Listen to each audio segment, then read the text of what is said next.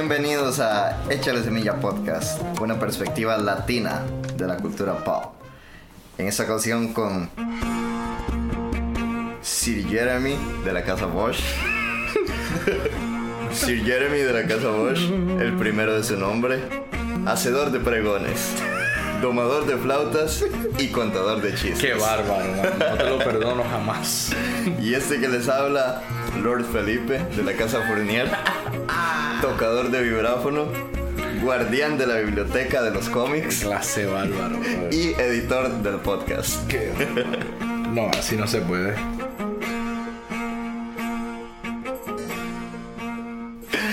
Bueno, gracias por esperar este episodio especial. Como les habíamos dicho, Échale Semilla siempre sale los lunes, pero en esta ocasión, pues el mundo de la cultura pop se vio sacudido por el estreno de la tan esperada nueva temporada y octava y última temporada, ¿verdad? De lo es. que es eh, Game of Thrones. Esta serie que ha sido la serie más ambiciosa y la serie más exitosa en la historia de la televisión. Eso es así. Así que pues nos agarró la serie domingo por la noche y mm, hoy estamos lunes grabando y vamos a terminar de editar y vamos Sí. a hacerlo todo para ver si sale entonces el martes. Así lo, lo usual de este podcast es que salga los lunes, pero bueno, gracias a los que nos esperaron, a los que nos escribieron, los que estuvieron pendientes para este episodio Así es. con el análisis del primer capítulo de la octava temporada de este Juego de Tronos que va a estar muy bueno. Jeremy, ¿cómo estás? Estoy muy bien, este, saludos a todos los que nos escuchan, a, a todos los seguidores míos musicales, pues saben que he estado fuera de los social media, así que no estoy enterado de nada, de nada ni de las noticias, eh, ni de lo que están haciendo, así que, pero igual los llevo en el corazón, le- les mando muchos abrazos. Estamos aquí, cabe destacar que siempre nosotros grabamos desde el Bronx, desde el apartamento de Felipe, pero estamos aquí en Brooklyn, en Bushwick, en mi casa,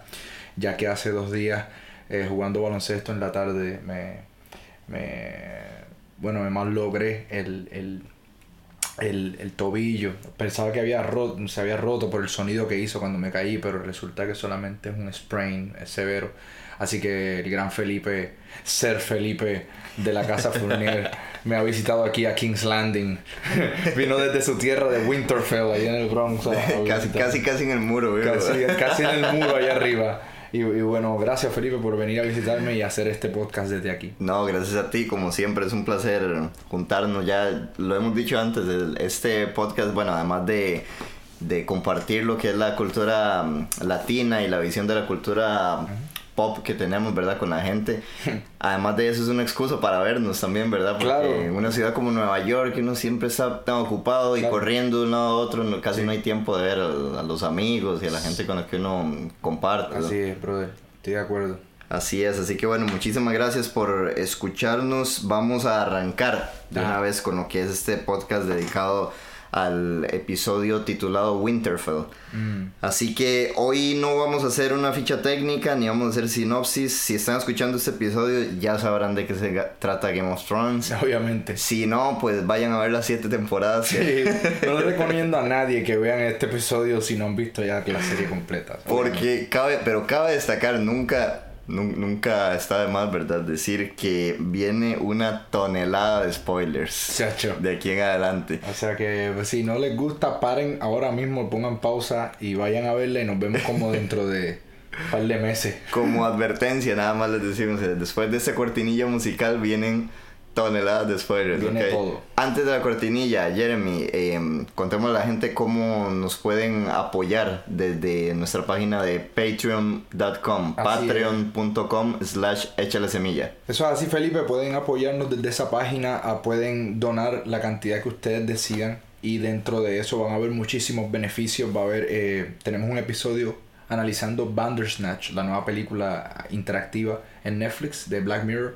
Ah, que de hecho hoy estuve, luego fuera del aire quiero hablar unas cosas contigo, una revelación que tuve de esa, de esa, de ese- de esa iniciativa. A lo Pero- mejor lo podamos, podemos hacer Atar- para el aire, lo, lo grabamos y lo metemos como bonus para los, para los Patreons. También, para el sí, Patreon, sí. porque hoy yo creo que Felipe y yo abrimos una conversación de una hora de lo que sea. Sí. Pero, pero bueno, este También, ah, dependiendo del, del, tamaño de la donación, podrán recibir también uh, t-shirts, suéteres manga larga y hoodies de la línea de Jeremy Bosch, LTL, License to Love. Uh, una línea que empecé hace poco y, y, pues tengo ahora mismo la colección de invierno-primavera. También tenemos episodios eh, especiales que estamos curando mes a mes con recomendaciones de lo que es música, eh, las últimas series, las últimas películas que han salido, que nos ha gustado, que no, y lo último que está pasando en la cultura pop también. Recomendaciones de libros que nos gustan, comic books que, nos gustan, eh, discos que nos gustan, playlists. Yo, yo tengo ya varios playlists en Spotify que me gustaría también compartirles si es que les gustan de diferentes tipos de música y eso. Así que ya saben, patreon.com slash échale semilla, patreon.com slash échale semilla. Y después de esta cortinilla se vienen todos los spoilers. ¿Cómo es que dicen?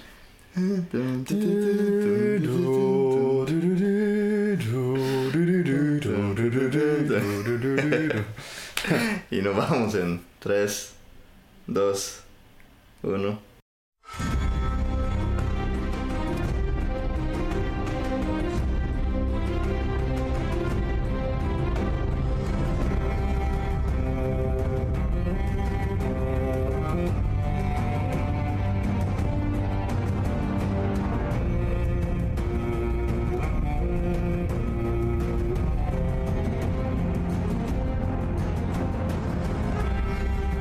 Entramos de lleno con lo que va a ser este episodio de Échale Semilla dedicado al primer episodio de la octava y última temporada de Game of Thrones.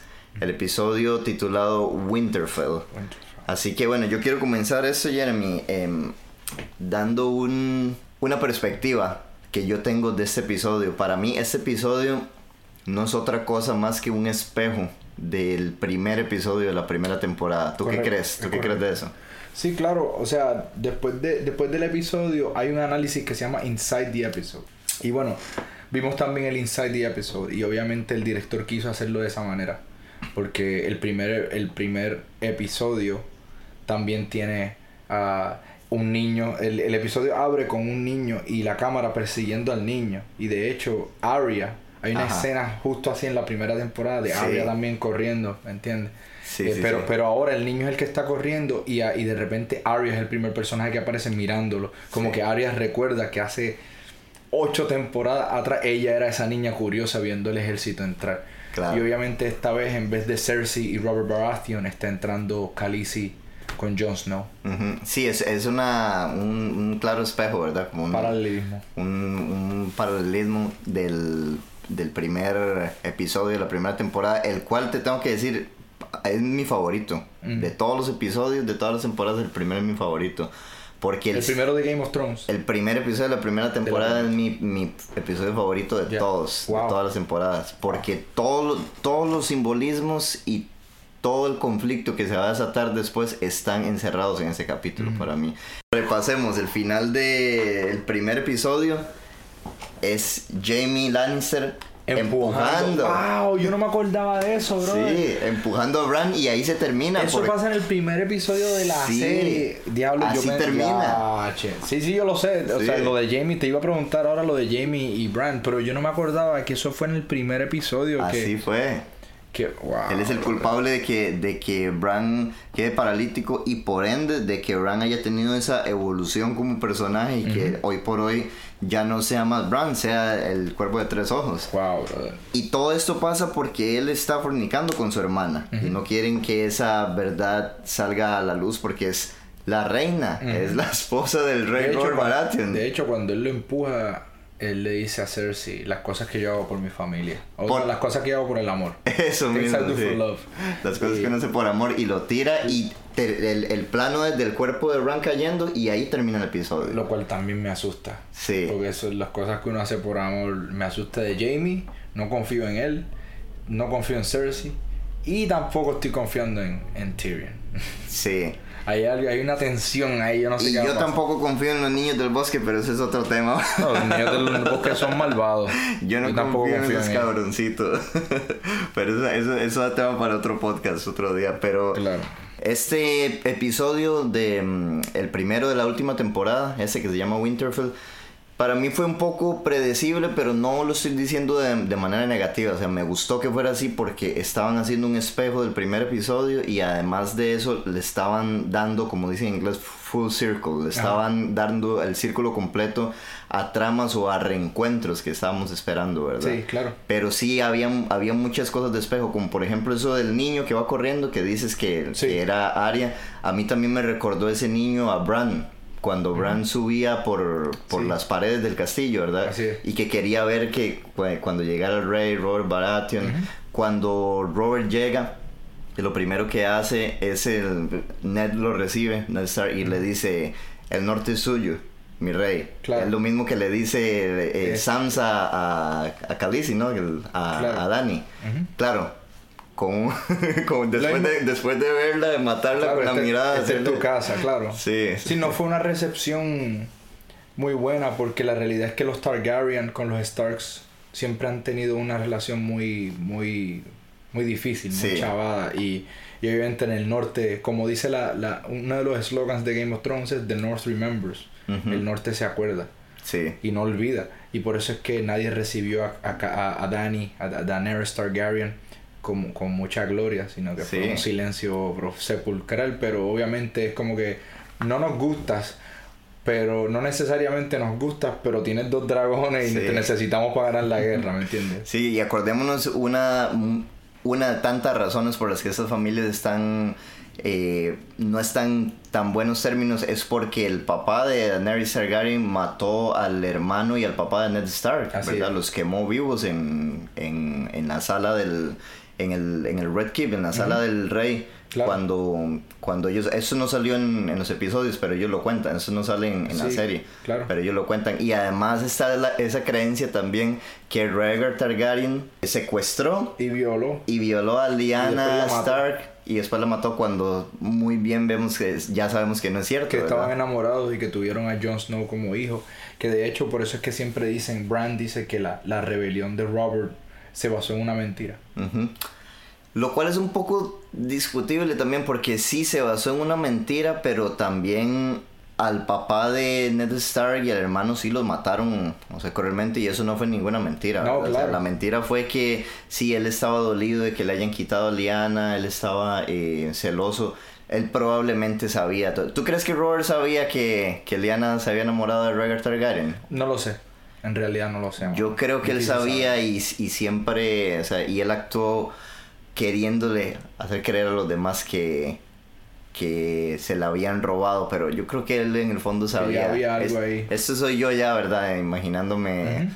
sí, metiéndome más allá, metiéndome en la cabeza de los personajes. Claro, cabe algo destacar eh, muy importante de este episodio y es que eh, solamente queda un solo eh, sobreviviente de la casa Baratheon, que es Gendry.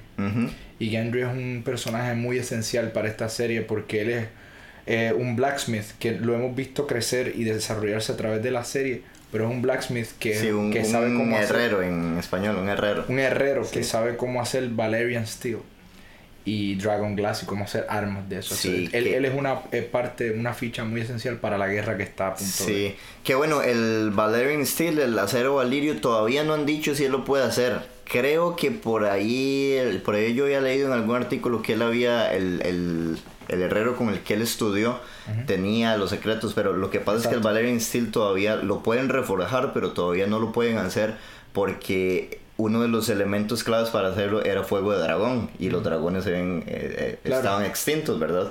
Pero ahora, con los dragones de Dani, pues puede ser. Yo, creo que eso lo tienen ahí. O sea, Sí. eso está claro que viene. Claro. Que lo va a poder hacer. Sí, yo vi un video en YouTube que él como que se asume que a Gendry le enseñaron los secretos de cómo hacer Valerian Steel. Porque Claro. en este episodio tuve a Arya que lo ve trabajando y él lo reconoce rápidamente. This Valerian Steel. Sí. Sí, sí, sí. Pero, pero Hay, hay muchos. del- hablemos un poco del- de los. De estos eh, espejos, de estos paralelismos entre el primer episodio de la temporada 1 y este primer episodio de la temporada 8. ujú. Uno de esos paralelismos es precisamente eh, Jon Snow va con el herrero de la casa de la casa Stark y les da el plano de lo que va a ser la legendaria espada Nido, la espada aguja de, de Arya, ¿verdad? De que es con la que Arya ha matado a medio A mundo. medio mundo. Mucha gente que estaba en su lista. la- Sí, que le pregunta a Jon Snow, ¿lo has usado? Dice, ah, un par de veces. Una, o dos veces, sí, está bien. Pues en el primer episodio de la primera temporada, Jon Snow lleva unos planos para que, eh, eh, para que hagan, para que forjen Needle. Y en este episodio es Arya la que le lleva el plano de una lanza a Gendry para que le haga una lanza de, de Dragon Glass, ¿verdad? Que ese es un paralelo. Lo cual en, en el, en el tráiler se podía ver a, la- a, a- a Arya un poco, en un mini mini segundo del tráiler, se ve a ella peleando con esa lanza. Sí. Entonces asumimos que pues sí se la, sí se la hizo y la, Claro. la- pues, la- y, y la va a usar en lo que va a ser la guerra contra... Sí, que de hecho hay muchas los- teorías que preguntan, que asumen con quién está peleando ella en ese trailer. Sí, ¿entiendes? ¿Y Sí, por qué sí. está tan asustada? Esa es una de las preguntas más, más difíciles porque en el trailer, uno de los trailers claves para Game of Thrones, ella se encuentra súper asustada y corriendo. que es el personaje que yo, el último personaje que yo me hubiera imaginado que apareciera así de asustado. Ujú. Si ella es... Es una mujer sin nombre. Sí, ella no le asusta nada, pero sí, eso es uno de los paralelos. Otro de los, de los paralelismos que encontramos es el de cuando John y Arya se reencuentran, que no se habían visto desde el primer episodio. Desde, de la- la primera temporada.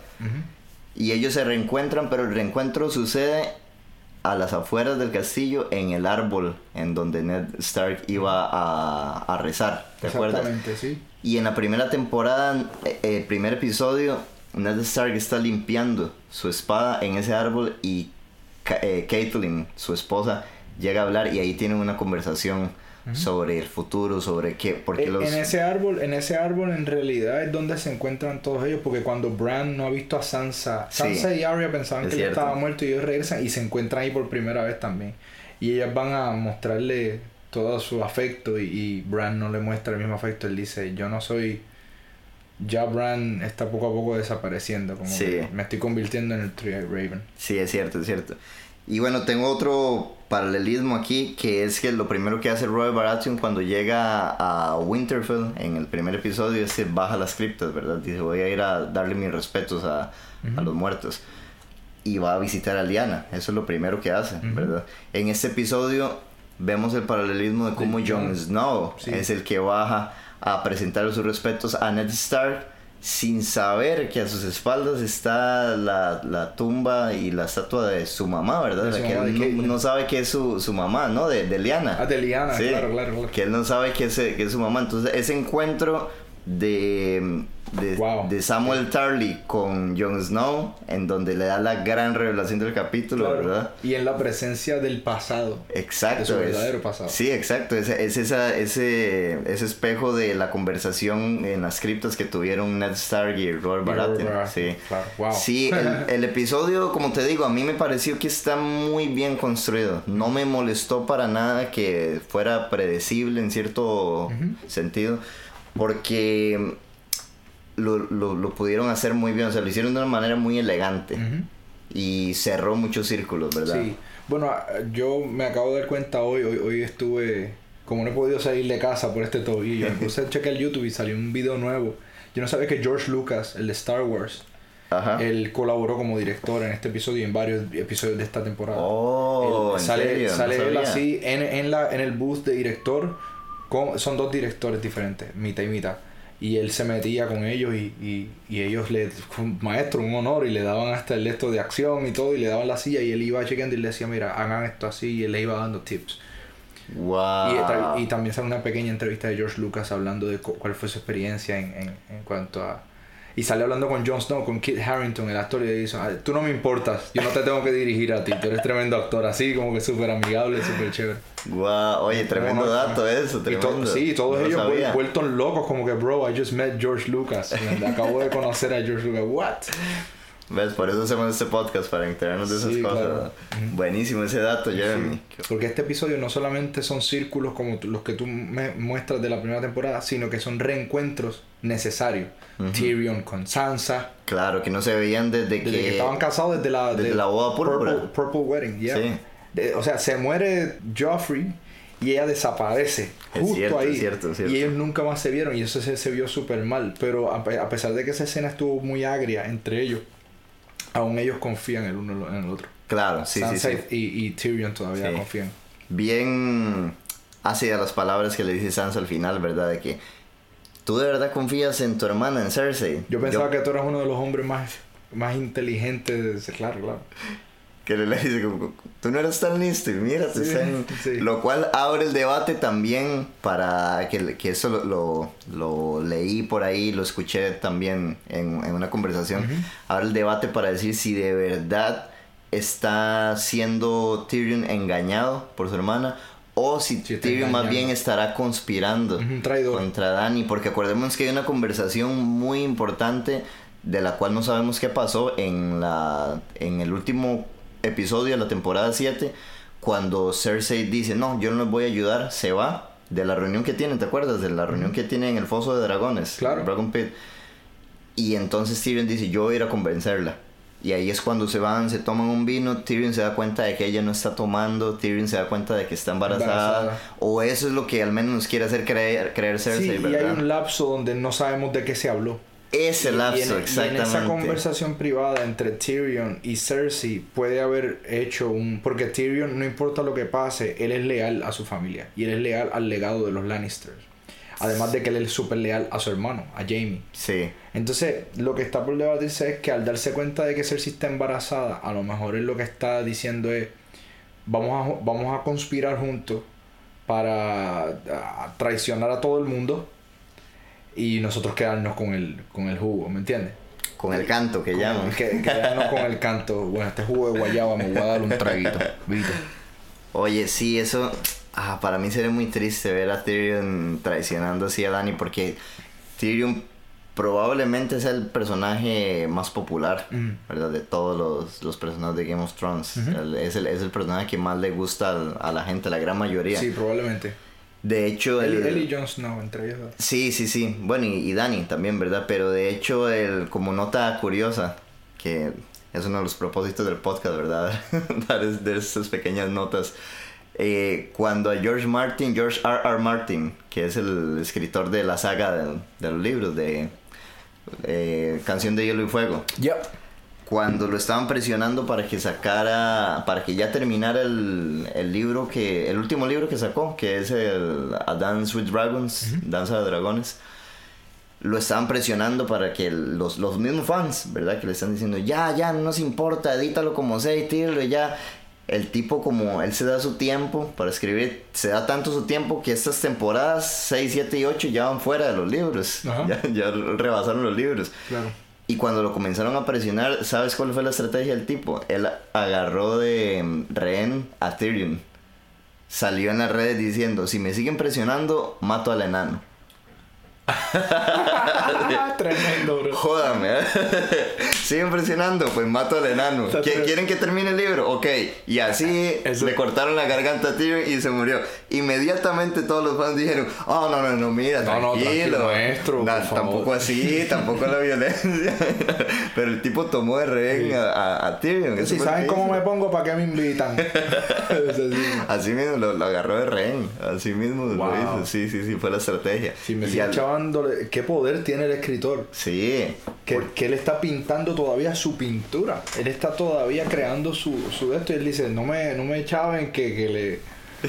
el que estoy en contra el del lápiz soy yo. Sí, sí, Eso sí, está sí. increíble. Qué poder el, de el escritor. Y qué poder el de, bueno, lo que han sido las redes sociales, ¿verdad? En lo que ha sido la revolución tecnológica en este siglo, porque eso no ha pasado con otras sagas del siglo pasado, ¿verdad? O sea, la gente esperaba que terminaran los libros. o sea, imagínate gente presionando a Shakespeare para que hubiera...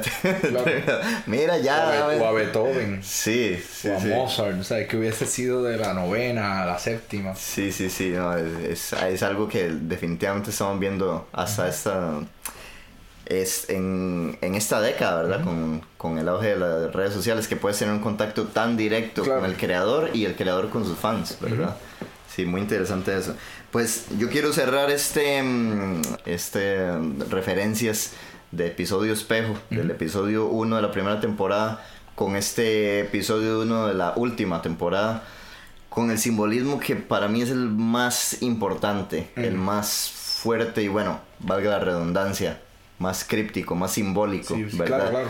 Que es... Buena palabra. críptico. Sí, críptico. de- Vaya, oye, palabras de domingo. Estamos Aunque- el lunes. Aunque hoy es lunes, Aunque ¿verdad? es el lunes, están metiendo unas palabrotas ahí, caballo. Que es el símbolo del espiral.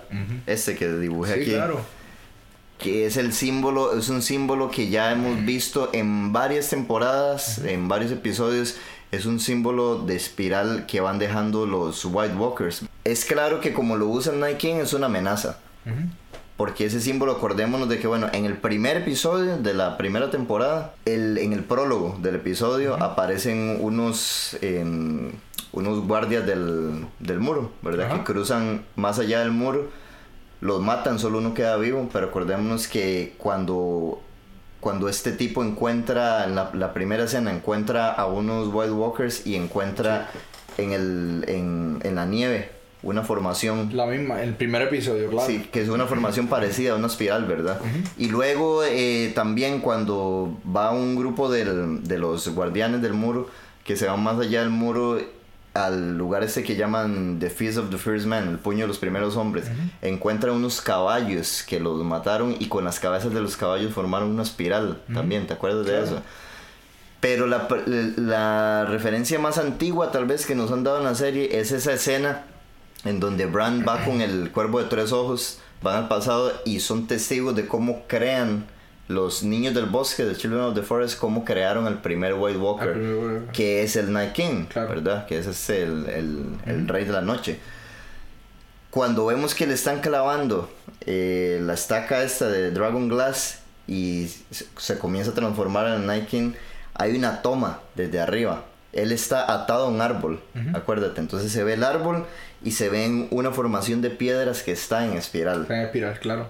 Entonces De es- hecho, es, la simbología cuando lo, lo crearon a él, ¿verdad? Es un- Pero, pero pienso que estas cosas, mi amigo Eduardo Funes, shout out, Eduardo, saludos. eh, estuvimos ahí, él ha visto esta serie cinco veces. Oh, wow. Y dije, bro, ¿dónde tú encontraste el tiempo para ver esta serie cinco veces? Y me dice, "Oh, sí, cinco o seis veces. Así que todo lo que ustedes quieran, pregúntenmelo a mí. Pero yo dije, mmm, tú no sabes más que mi pana Felipe. No, no, mentira, sabe mucho. Pero él me dice que muchas de las teorías que yo tenía en la mente son un poco complicadas porque no queda tanto tiempo para resolverlas. Quedan Exacto. solamente cinco episodios, seis episodios, cinco episodios. Entonces, ahora mismo Exacto. nos están pintando el canvas, el lienzo, ¿verdad? Este primer episodio necesitaba ser obvio. O sea, por necesidad, este episodio tenía que ser obvio porque necesitaba cerrar muchos loops. Antes de, de darnos ya el final de, de- de esta serie, hay que pintarnos y cerrar ciertos loops porque es una serie que ya, ya es suficiente. Ya nos han dejado con duda demasiado tiempo y hay ciertas cosas que antes de, de- de avanzar, especialmente esta nueva batalla que se avecina, Vamos para cerrar el tema del simbolismo de las, de las espirales. Esta espiral entonces la volvemos a encontrar en este primer episodio de la última temporada. Cuando agarran a un niño, el niño de la casa Umber, ¿verdad? Lo estacan a la pared, como el simbolismo de cuando crearon al, al Night King. El niño lo estacan y alrededor, con brazos del- de, la, Sí, de la misma gente del- de, los- de la casa Umber, forman esa espiral, Wow. ¿verdad? Y el niño revive en, en un White Walker, ¿viste eso? Sí, Sí, una, no, una es- escena horrible porque, Sí. porque ellos están hablando. Bueno, es que está muy perfectamente dirigida. Sí. Porque, porque te ponen todo borroso, te ponen a Tarmoon de espalda y de repente el niño abre los ojos y todo el mundo que está viendo eso dice: ¡Tarmoon, espérate! te vamos a estar charlatán. Sí, sí, sí. Buenísima esa escena. Y, es, y eso no... Es, es una escena, como dices, es horrible, es, es- bien chocante, pero al mismo tiempo tiene tanto por explicar, ¿verdad? Porque dicen, bueno, pero ese símbolo de dónde viene y dónde están los White Walkers, y te- de- deja mucho, ¿verdad? Deja, mucho, deja más preguntas que respuestas. Y es, es bien, bien interesante. Ese símbolo, Claro. todavía no sabemos nada de quién. A estas alturas quedan cinco episodios. Y no sabemos, el tipo no ha abierto la boca una sola vez. No sabemos cuáles son sus motivaciones. No sabemos si mucha, habla. Sí, mucha gente dice que es Stark. Otra gente dice que es Targaryen. Otra gente dice que él es el que, el, el que empieza el linaje de los Starks. Mm. Mucha gente dice que no, que es de otra, de, que es de los primeros hombres, Sí. que precede a todas esas familias. La verdad es que al, en este momento, hoy por hoy, no sabemos nada de ese Ah. tipo. Es, es un personaje fascinante. Yo lo que sí sé es que hay una conexión ah, muy profunda entre él y Bran. Y yo, yo apoyo la teoría de que él es Bran. Sí, yo no, yo no, yo no, yo, yo creo que es muy obvio, pero, pero bueno, vamos a ver. Puede ser a veces la, la explicación más que- sencilla. es que hay más- demasiadas similitudes. Sí, La nariz, eh, la ropa que tienen puesta ahora. Desde, la, desde hace una temporada tienen exactamente la misma ropa. Ellos dos, siempre tú los ves vestidos exactamente con Sí. una ropa muy similar. Y, y también el factor de que Bran puede viajar en el tiempo. Bran fue, él vio eh, cuando los niños del bosque, como tú mencionaste, Sí. crearon al Night King. Um, hay una teoría que dice que como él viaja en el tiempo y el Three-Eyed Raven antes de él, el predecesor, le dijo viajar en el tiempo es algo bello, pero si te quedas demasiado tiempo, si lo haces demasiado tiempo, te puedes quedar ahí, te puedes quedar atrapado. Hay una teoría de que él haya tratado de cambiar su propio futuro, dándose cuenta de que él es el Night King. Y al él tratar de cambiar su propio futuro, su propio destino, ir al pasado para cambiar todos los pasos. Pero el Three-Eyed Raven que vino antes de él le dijo que el pasado ya estaba escrito en tinta y que la tinta está seca. ujú, ¿Qué pasa? Que eso puede ser una verdad o una mentira, porque sabemos que él pudo afectar el futuro en el pasado de Hodor, por eso es que Hodor se convirtió en Hodor. Claro. Que nos dice que ese principio no puede ser aplicado a miles de años antes cuando Bran the Builder estaba construyendo el muro o Winterfell, que esas órdenes hayan sido de Bran suspirándole.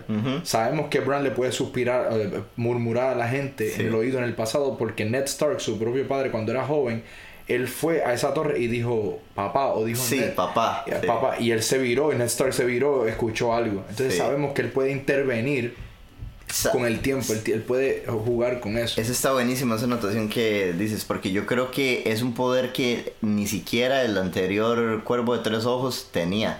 Por eso puede ser que él haya dicho, no, la tinta está seca, no lo puedes, eh, no puedes cambiar el pasado. Porque justo cuando pasa eso, que están en la torre de la alegría y Ned Stark joven va a ir a rescatar a Lyanna, Bran le susurra, papá, y él vuelve a ver la cara que hace el viejo, el Three Raven viejo. Es así como, ¿cómo estás haciendo eso? Yo no, no lo puedo hacer, es Claro. increíble. Entonces eso me deja saber que a lo mejor en ese mismo suspiro ah, sabemos que Arya Targaryen se convirtió en el Mad King. Mad quiere decir en, en inglés quiere decir loco, el rey loco. Que por eso es que Jamie Lannister y todo, toda, toda esta secuencia de eventos empieza a pasar.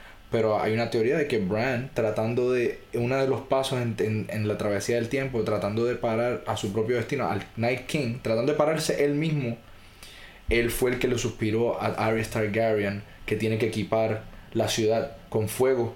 Por eso es que Arya Arya Targaryen se vuelve loco y después empieza a gritar siempre burn them all, burn them all y empieza a, a quemar gente. quémenos a todos. Entonces hay una teoría de que él, escuchando el suspiro de Bran en el tiempo, se haya vuelto loco por, por esa idea. Sí, sí, Ah, sí, yo, pero- yo lo he escuchado esa teoría también. Entonces, sí. entonces, ¿qué pasa? Que yo la veo complicada, pero no la veo tan Sí. lejos. Porque Game of Thrones tiene un talento de, a través de un flashback y una escena, ya mostrarte pan, eh, a Sí. rayo, volarte la cabeza con, con el Sí, sí.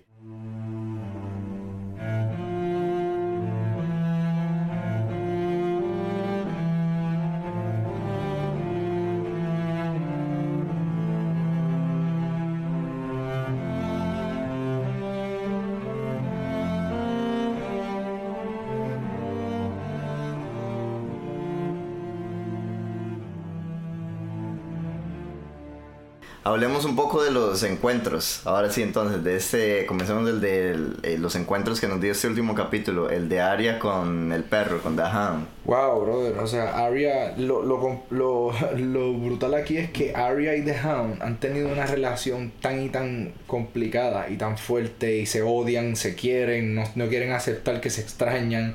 Y Arya, de hecho, había puesto a Hound en una de las personas en su lista para matar. Pero ahora se encontraron y en realidad, en realidad todos sabemos que ella no va a matar al Hound. Sí, no, no. si el no. Hound muere en esta serie no va a ser a manos de ella porque se encontraron y, y los dos se miraron de la manera más ellos. Sí, sí, sí, sí. Se insultaron pero se rieron sabiendo si tú me insultas es que estamos en buenas en, en buenas caras. Entonces él se encuentra con, ella se encuentra con The Hound, de hecho ella se reencuentra con Gendry. Sí, ese es otro reencuentro Y- también. Y, ahí pensaba- porque ella estaba bien enamoradita de él cuando era niña. Sí, enamoradita. Ella estaba bien chuladita, pa' ahí.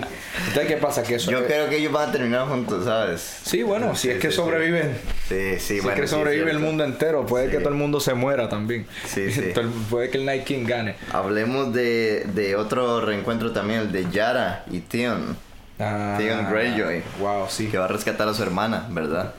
Igual su hermana, así, igual la rescata y lo primero que hace es que le pega un cabezazo. Y después lo levanta. y ya estamos en buenos términos. Sí, es que esa, esa es la relación de los Iron Islands. Son muy, muy robustos, así, son muy fuertes. Sí, porque él sabe que. mm, e- Ella sabe más bien que él quiere ir a Winterfell a ayudar a, a la familia Stark, ¿verdad?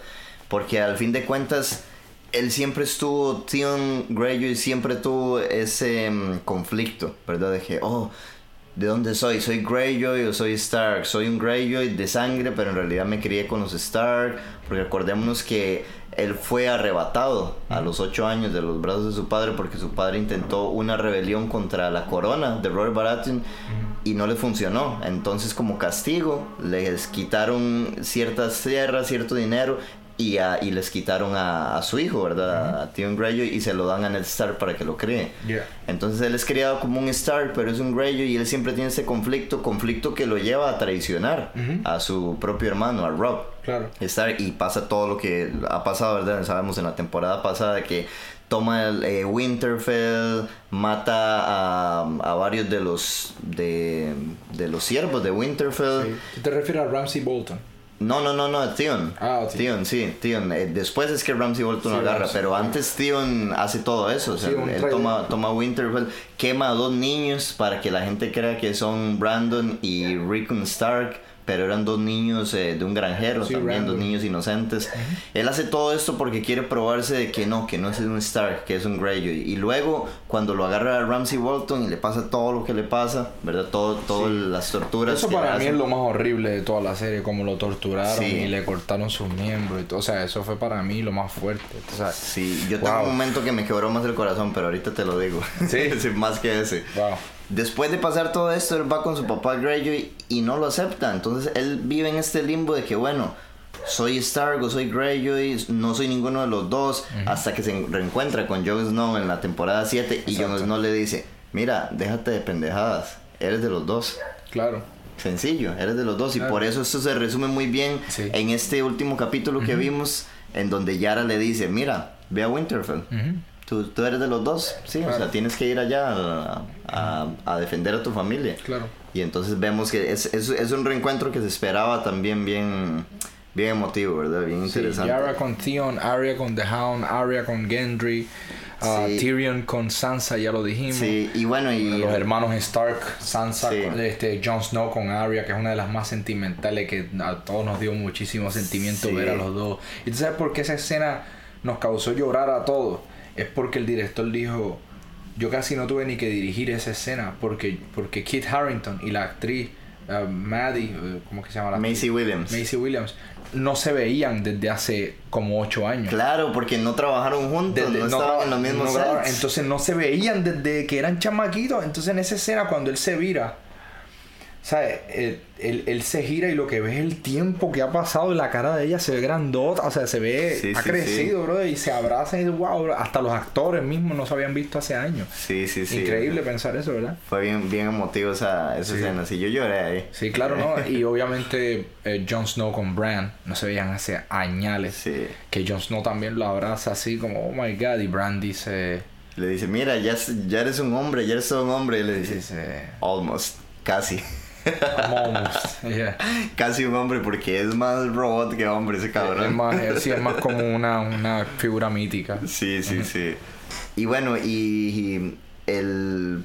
Eso no sé si se puede calificar como reencuentro, más bien como la revelación o la novedad de que Jon Snow ahora es un Dragon Rider, de que puede montar el dragón. Sí, eso, eso también le debe dejar, o sea, debe quedarle bastante contundente a él que, que es un Targaryen, porque solamente los Targaryen pueden montar un dragón. Sí, yo no sé, fíjate, yo he leído eso por ahí, no sé si en los libros lo dice así específicamente, Pero yo no creo que sea cierto que solo los Targaryen pueden, porque acordemos que los Targaryen vienen de, de Valyria ¿verdad? Que es una, una, tierra en el otro continente, en Essos. Los Targaryen son la única familia que sobrevivió a lo que se llama The Doom of Valyria, a la, a la perdición de Valyria. Pero en Valyria los Targaryen no eran una familia poderosa, ya era una familia de muchas que habían ahí y muchas de esas familias tenían dragones. Oh, wow. Sí, quién sabe hasta qué punto si todos los montaban o no. Los Targaryen se salvaron porque una de sus de, de los miembros de su familia tenía visiones y sueños proféticos y tuvo esa profecía de que esa tierra iba a ser arrasada y, ahí fue donde dijo, miren, tenemos que irnos y es donde se van a, a, a, Westeros y se, y se asientan aquí en Dragonstone, en Roca Dragón. Pero ellos eran una de tantas familias que aprendieron a domar a los dragones, ¿verdad? Y eh, otro motivo por el que digo eso es porque el, el Night King está montando un dragón. Ahora, claro, es un dragón resucitado, es un dragón zombie, pero es un dragón al fin. Y el Night King, hasta donde sabemos, no es un Targaryen. Claro, ¿Quién sabe, este, este, este dragón es un dragón. Acuérdate que todo lo que muere este, no importa la familia, no importa la raza, no importa el animal, lo controla el Night King. Él lo levanta con sus manos. Él solamente tiene que levantar las manos y lo que estaba muerto se le resucita en White Walker. Claro. El mismo principio funciona con el dragón. El dragón ya no era dragón, estaba muerto. Él lo levanta y ahora yo soy tu dueño. O sea, yo, te controlo. Lo mismo va a pasar con Jon Snow y con Khaleesi y con todo el mundo si se mueren a las manos de, a manos de él. Claro. Eh, van a ser controlados por él. Claro. Ahora lo que lo que sí veo yo que es súper importante de este Jon Snow montando el dragón, más de que si el si el dragón lo reconoce como Targaryen o no, más simbólico todavía, más importante es que el dragón al que él está montando es Raegal, que es un dragón que fue nombrado por el papá de Jon Snow. El papá de Jon Snow se llama Rhaegar. Rhaegar con eh, Rhaegar Targaryen y este termina con, y, con L. Recordemos que los, los dragones tienen. Dani le pone a los dragones nombres con una variante, ¿verdad? De las tres personas que ella más quería o más admiraba. Que era su hermano Viserys. Por eso le pone su dragón Viserion. Que es el que ahora tiene el, el Dragon, el, el Night King. El que ahora murió y es un dragón zombie. El otro dragón, el que ella monta, se llama Drogon. Y le pone así por Khal Drogo. Khal Drogo. Que era su esposo Dotraki. Eso está interesantísimo. Ahora que tú lo dices, me hace sentido. Yo no sabía eso. Claro, sí. Y Rhaegar Targaryen, que era su hermano, al que ella nunca conoció, pero siempre escuchaba eh, que la gente hablaba muy bien de él, le puso entonces Regal al dragón. Ah. Y más allá, mira el, simbolismo, más allá, a Drogon ¿Tú, te acuerdas que Khal Drogo muere envenenado, verdad? Porque le meten una, una cuchilla en una pelea. Una de las, de las, de las cuchillas estas de, con forma eh, circular que tienen los Dothraki. Y la bruja lo que hace es infectársela. La bruja que lo iba a curar lo infecta y, y por eso se muere, ¿verdad? Queda en estado vegetal, etc. Pues el dragón que es nombrado por, por eh, Khal Drogo, que es Dragon es al dragón al que con la ballesta gigante que se llama el Scorpion, el escorpión, le tira una flecha gigante y le roza ese mismo hombro derecho que es donde, donde infectaron a, a Khal Drogo. Todo el simbolismo está ahí. Ahora Viserys muere, ¿verdad? Lo, lo mata el mismo Khal Drogo y es el dragón que se muere. Todo este mundo nos, nos fascina porque es un mundo de magia, ¿verdad? el, mundo de Game of Thrones, claro son de juegos políticos, de astucia, de artimañas, pero en el fondo es la magia, ¿verdad? Que está, los extremos de la magia son la magia de hielo, que viene del norte, y la magia de fuego, que viene de los dragones, ¿verdad? Que ya se han extinto. Entonces, cuando estas dos magias se encuentran, pues eh, ya vemos que se encontraron la temporada pasada y lo que pasó fue que se murió un dragón, mataron un dragón. Cuando, esta, cuando estas dos magias se encuentran, lo que sale es Jon Snow. Sí, por eso se llama así la saga, ¿no? Él es la canción de, de hielo y fuego. Sí.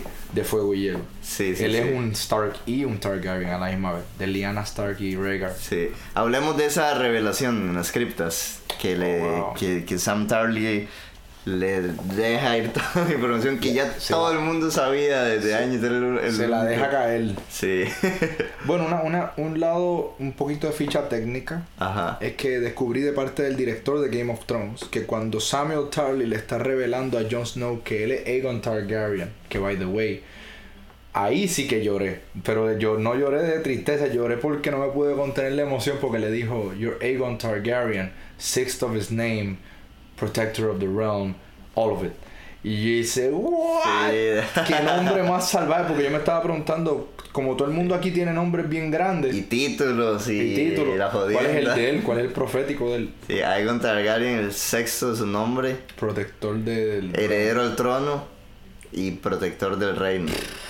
Sí. ¿Qué pasa? Que cuando él le da, el director dijo, cuando Samuel le da la, noticia a Jon Snow, yo quise dirigirlo de una manera, por eso es que se queda solamente la cara de Jon Snow. Samuel está hablando, pero tú nunca ves a Samuel, tú lo que ves es a Jon Snow y tú ves como que la sorpresa. ¿Por qué? Porque ya Samuel, sabemos que Samuel lleva con la información mucho tiempo y todos nosotros sabemos que él es Aegon Targaryen, menos él.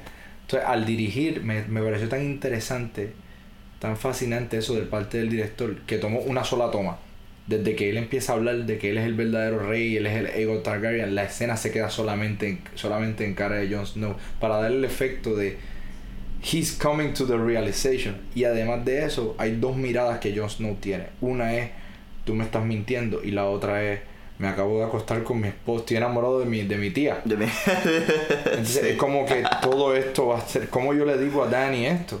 ¿Entiendes? ¿Cómo yo le... o sea, y ahí por poco yo pensaba que le iba a matar a Samuel Tarly, que le iba a matar por la información que le había dado, porque yo dije, yo estaba rezando, yo estaba orando y digo, John, no mates a Samuel. ¿Por qué? Porque le hace así y se le pone de frente así por poco como para darle en la cara y le dice porque él se siente ofendido de por que su papá por Ned Stark exacto y le, mi papá es el hombre más honrado que yo he visto en mi vida y él le dice your, your dad well Ned Stark ¿sabes? era él, él, él es un hombre honrado pero él te protegió de la verdad toda tu vida porque si Robert Baratheon, que era su amigo y era el rey de los siete reinos, se daba cuenta de que tú eras un Targaryen.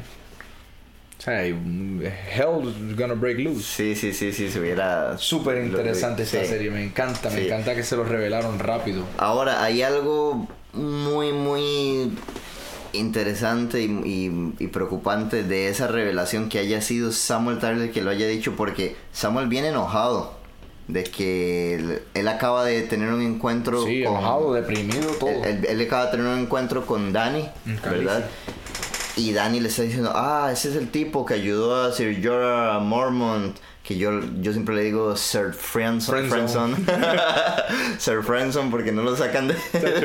no lo sacan del Friendzone más nunca en su vida. Le dice a Sir Friendson que, que, por cierto va a ser el papel de Batman en la serie de Titans. Este, este actor, Ian Glenn. Sí, acaba de, de salir en el casting. Sí, acaba bastante viejo. Pero es un Batman viejo interesante, así como en la onda de Frank Miller. Ok. Sí.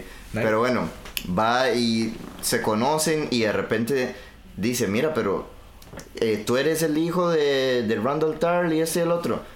Yo maté a tu papá porque no quiso doblar la rodilla. Y eh, además la forma en la que se lo dice es un poco... Yo te voy a, te voy a confesar algo aquí a la gente que nos escucha. él no estaba tan triste por su papá, él estaba triste por su hermano mayor. Sí. Porque el hermano mayor es un tipo noble, bro, un tipo bueno. Sí, y yo te voy a confesar algo. A mí, Dani, no me cae bien. A mí tampoco. A mí, Dani, yo sé yo te que iba a decir, pero yo No, es un personaje que bueno que lo dije, nos van a linchar ahora. a mí nunca me ha caído bien. Es un personaje que la gente adora. A mí me, me gusta porque representa a, un, a una mujer fuerte, valiente, que no necesita de que nadie la salve. Eso me gusta del personaje, pero lo que no me gusta es que es una genocida en potencia. Y esa es la gran interrogante de esta última temporada. ¿Es Dani de verdad una, podrá ser una líder justa o es una genocida o está igual de loca que su papá o que su familia? Una buena, es una buenísima pregunta. ¿Por qué? Porque yo siempre la he visto a ella en el borde de, la borrachera, de la borrachera del poder. Qué bien está, lo está, está, entre, entre conquistadora y uh, tirana.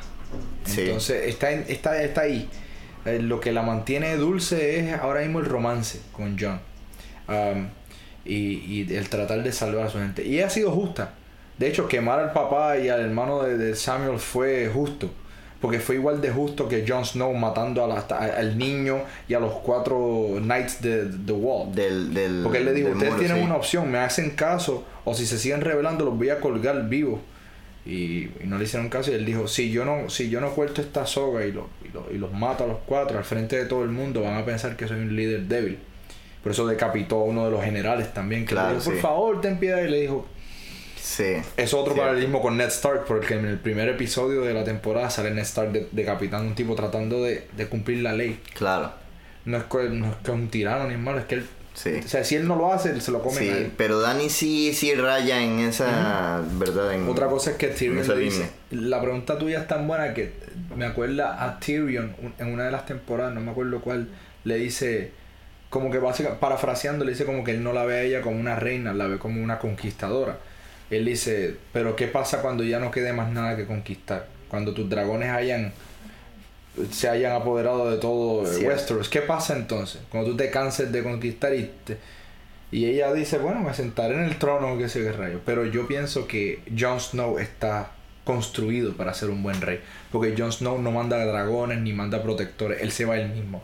¿Qué hay que Ajá. hacer? Buscar un White Walker, yo voy yo mismo. Ajá, yo me saco. ¿Qué hay que hacer? Va, eh, eh, tomó, un, tomó un cuchillo en el corazón por su gente, sac- sacrificó su cuerpo, sacrificó su existencia por su gente. O sea, todo siempre ha sido. De hecho, sacrificó su corona por el norte. Sí. Sacrificó su corona y se arrodilló a Dani solamente por proteger al norte. Él dijo, only for my people. Sí, porque la gente, los norteños es gen- gente, muy celosa, podemos de eso, y muy... Muy regionalista. Exacto, y dice, no, ¿cómo vas a traer esta reina? ¿Cómo doblaste la rodilla? Y él lo que les trata de decir es, eso no importa, miren, si, si nos matan a todos, no importa quién tenga la corona, no importa quién dobló la rodilla, quién no la dobló. o No sea, importa cuál esqueleto se sienta en el Iron Throne. Sí, dice John. sí lo, lo que importa es ahora unirnos para esta batalla y después de ahí ya vemos eh, cómo seguimos el jueguito, pero aquí lo importante es Sobrevivir. sobrevivir al, al invierno que está llegando, ¿verdad? Hasta Sí, al- que nos están anunciando desde el primer episodio, Winter is Coming, ¿verdad? Sí. Que para darle un círculo completo, el primer episodio se llama Winter is Coming, el invierno está llegando, y este episodio que acabamos de ver se llama Winterfell, o sea, Cayó el invierno. cayó el invierno. Wow. Exacto. Sí, te iba a decir eso hace rato cuando mencionaste los nombres. Sí. Dije, qué poético. Sí, sí, sí, le da, le da Full un- circle. Le da, le da el círculo completo, exacto. Ya que estamos hablando de, mm, de esta relación tan áspera, ¿verdad? Que ahora tiene Sam con Dani.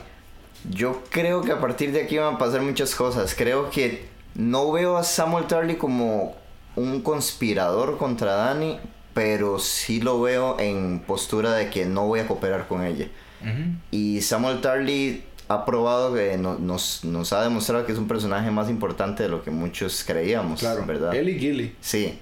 Um, Gilly es la que descubre Sí, claro. de, del- de- de que la boda de Liana y Rhaegar fue, fue legal. Ella es la que lo lee en un libro. claro. Sam Tarly va y le dice a Brandon, ah, yo leí en un libro, pero leí, mi esposa me leyó, Claro, y yo lo Gilly estaba también leyendo. fue, fue una de las primeras personas en la serie que ve a los White Walkers. De hecho, Sí. ellos tenían una pequeña relación con los White Walkers porque ellos tenían que sacrificar bebés, Lo- los, los varones. los varones. De hecho, el bebé sí. de ella, que ella, que el bebé de ella lo había que sacrificarlo Sí. a, a- Es cierto, a es White cierto. Walker. Entonces Gilly, yo lo dije en la fiesta y el pana mío Eduardo me dice que, me dijo, ah, eso no, ahora tú te crees que todos los personajes son importantes. Y yo, de, no, brother, que es que yo sé lo que estoy hablando. Te tengo, no viene de ningún sitio. Y Gilly, a pesar de que no es un personaje grande, es un personaje esencial en todo esto.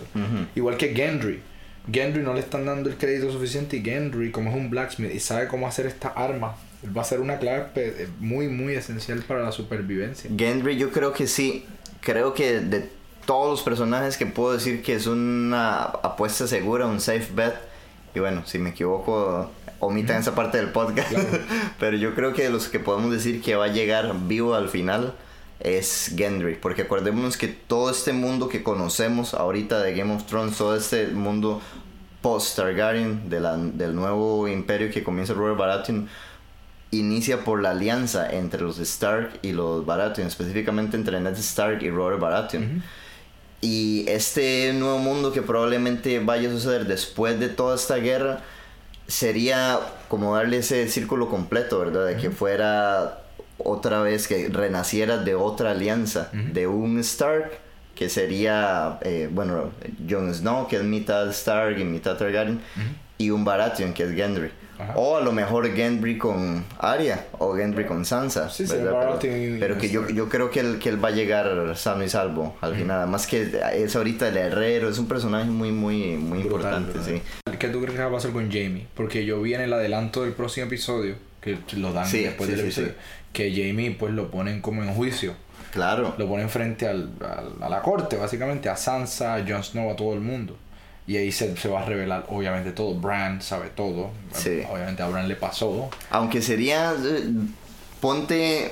va- vamos a salirnos un poco aquí de ese contexto mágico, ¿verdad? Imagínate que lo lleven a un juicio donde la única evidencia sea un tipo que dice que él lo ve todo. Porque él es el cuervo de tres ojos. Sí. Pues- Bueno, es un poco injusto, Pues ¿no? Que fue lo pienso- que le pasó a, a Peter Baelish. Pues yo pienso que la, la, en, en este mundo, Sí. la credibilidad de, de Bran ya ha sobrepasado cualquier evidencia. Porque Bran le ha revelado todo. De hecho, la visión de Bran fue suficiente para ejecutar a, a, a, a Littlefinger. Sí, pero esa es mi pregunta. ¿Fue suficiente de verdad? Claro, sabemos que Littlefinger era un cabrón. No lo estoy poniendo en duda, pero ¿fue justa? ¿Fue suficiente? O sea, esa Pues- es mi pregunta. Pues no lo sé, eh, pero, pero yo sí sé que Bran, bueno, ya sea ahora o luego, todo el mundo se va a dar cuenta de que él no está mintiendo, porque todo lo que él ha dicho es cierto. Sí. Ya pasaron el muro, ya derrumbaron el muro. Ahora cuando llegue Tarmund, que sobrevivió el muro, va a decirle a John, sí, derrumbaron el muro, cruzaron la... O sea, todo lo que van a decir ahora en adelante va a probar que Bran nunca miente, que Bran todo lo que ha dicho, o sea, tiene más que credibilidad, ¿me Sí. entiendes? Además de que Bran en cualquier momento en ese juicio puede demostrar esto es lo que tú estás pensando ahora mismo, esto es lo que va a pasar dentro de cinco minutos, esto es lo que tú hiciste, tú, eres- tú estabas haciéndolo con tu hermana. O sea, a lo Sí. mejor, a lo mejor él revela todo. O sea, lo que a mí me interesa de este próximo episodio que me tiene loco es qué va a pasar con Jamie, porque o sea, cómo él se salva de esto. Sí. Si la gente se da cuenta de que Bran es así por culpa de Jamie, lo ejecutan de una. Sí. Creo que Bran no lo va a decir. Mira, eh, me, me encantó que ese episodio terminara con ellos viéndose y la cara de, de, de asustado de Jamie. Porque dice, wow, mira, este niño está en esa silla de ruedas por mi culpa. Y él no sabe que él estaba vivo. No sabía. Y la, y la cara, además, tan inexpresiva de, de Bran, ¿verdad? Sí. Bran tiene una cara de robot. Sí. Y la cara tan expresiva de Claro, de del lado opuesto de Jamie, ¿verdad? Aún así, Bran se veía un poquito sorprendido. Sí. Como, como- Sí, bueno, en nivel, en escala... Nivel Dios. ¿Has, has- visto esas camisas? Indiferencia a nivel Dios. ¿Has visto esos memes donde salen varios cascos de Darth Vader y dice feliz, triste, Triste, estresado? y es el mismo casco. Así es Bran. es lo Así mismo, mismo. así es Bran.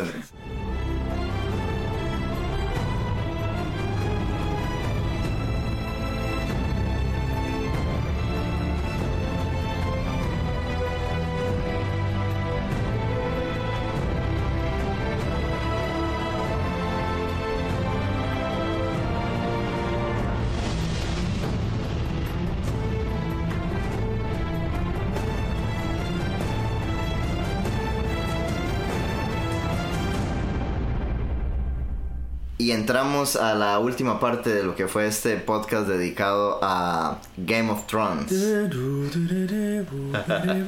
tengo un piano aquí mismo, es más. Así. Sí.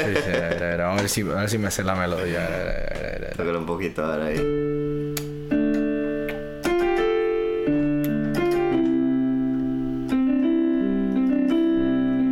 ¿Verdad?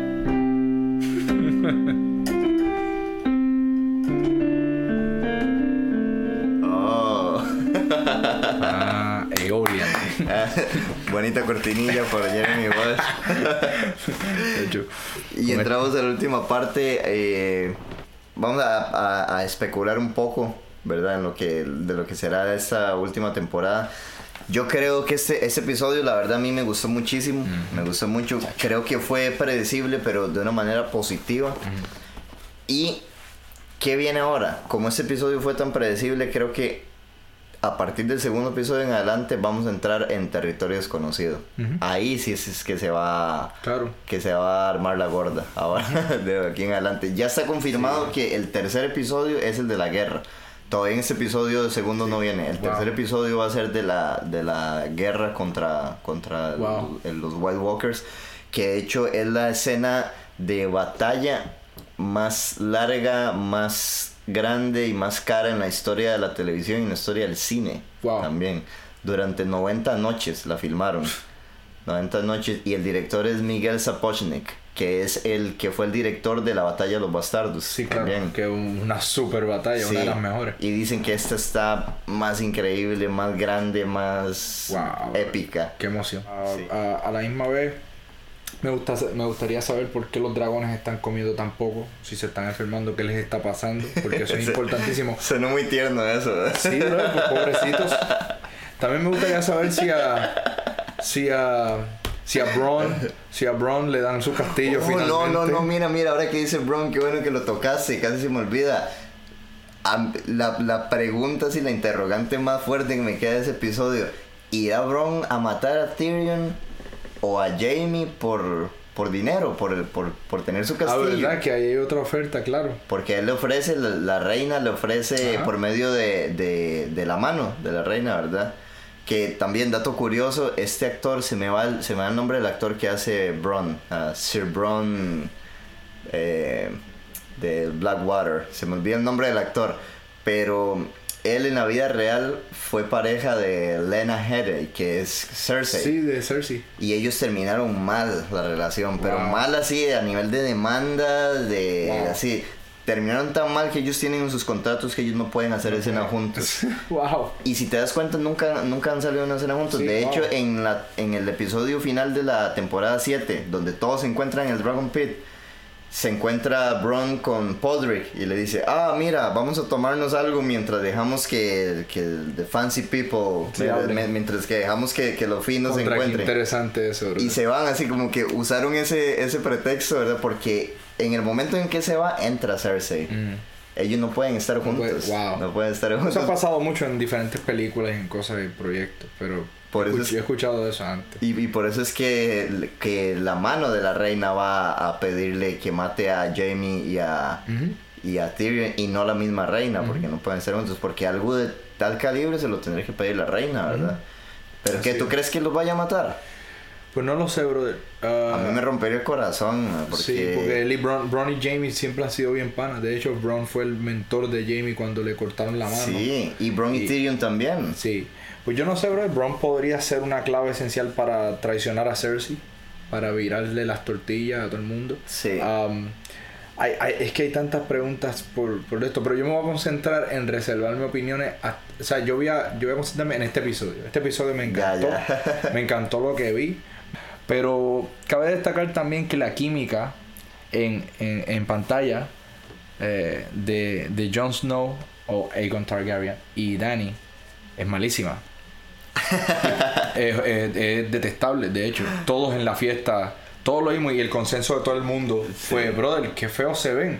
O sea, no hay, no hay química, no hay... eh, se ve opuesto, o- opuesto a la química que tenía Jon Snow con Ygritte. con su esposa que ahora se casaron. Que, que en la de, vida hecho, real. de hecho fue tanto la química que sí, se casaron. Que, no, esa, esa mujer también con él en, en screen y off screen tiene una química Sí, tremenda. sí, sí. Pero la química de Danny y Jon Snow es horrible. De hecho, es como que bien incómoda. Todos estábamos en la fiesta como que, bro. O sea, se ve hasta las risas, se ve todo. Y entonces yo pienso que eso es actuado. De hecho, yo pienso que el director les pidió que por alguna razón actuaran antiquímicamente para que se Sí. vea como que para que empecemos a ver la, la, la, la pobre pobre pobre química que hay entre ellos dos especialmente cuando están frente a las cascadas y de hecho en el video que salió esta mañana de la página de Game of Thrones hay una parte green screen donde las supuestas cascadas que las cascadas no existen el, pa- el, el paisaje ese es lindo pero esas cascadas fueron inventadas por CGI Um, cuando se están besando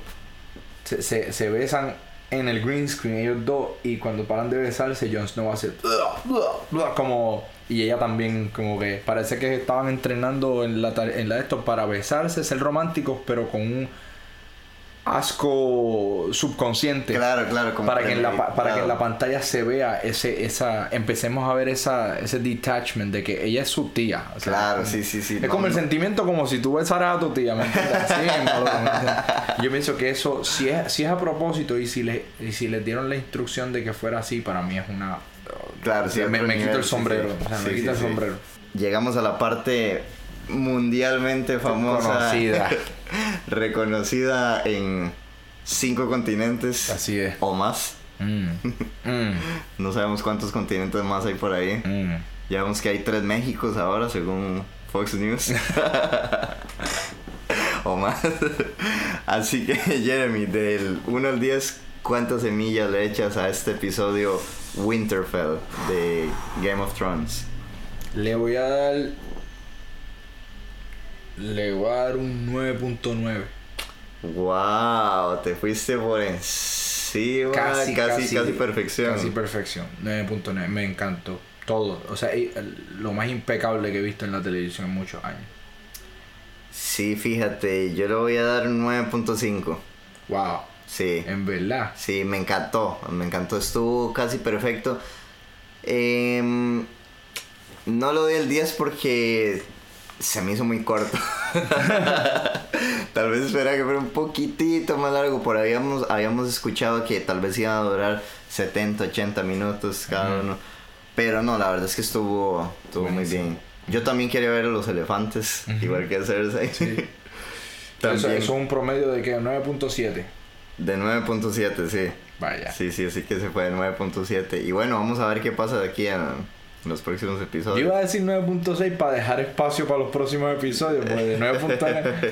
Pero si el próximo está mejor, le voy a dar un 11. Esta serie me tiene loco. pues buenísimo, buenísimo. Así que Sir Jeremy de la Casa Bosch, Domador de flauta, hacedor de pregones, ya tú sabes, contador de chistes, y ese, pegador de botones. y ese que les habla Lord Felipe de la Casa Fournier, tocador de vibráfono, editor del podcast y guardián de la biblioteca del cómic. Ay, para que ustedes entiendan. Ya en serio, mi nombre es Felipe Fournier Mi nombre es Jeremy Bosch. y esto fue Échale Semilla Podcast. Una perspectiva latina de la cultura pop. Nos vemos la próxima semana. Gracias por escucharnos.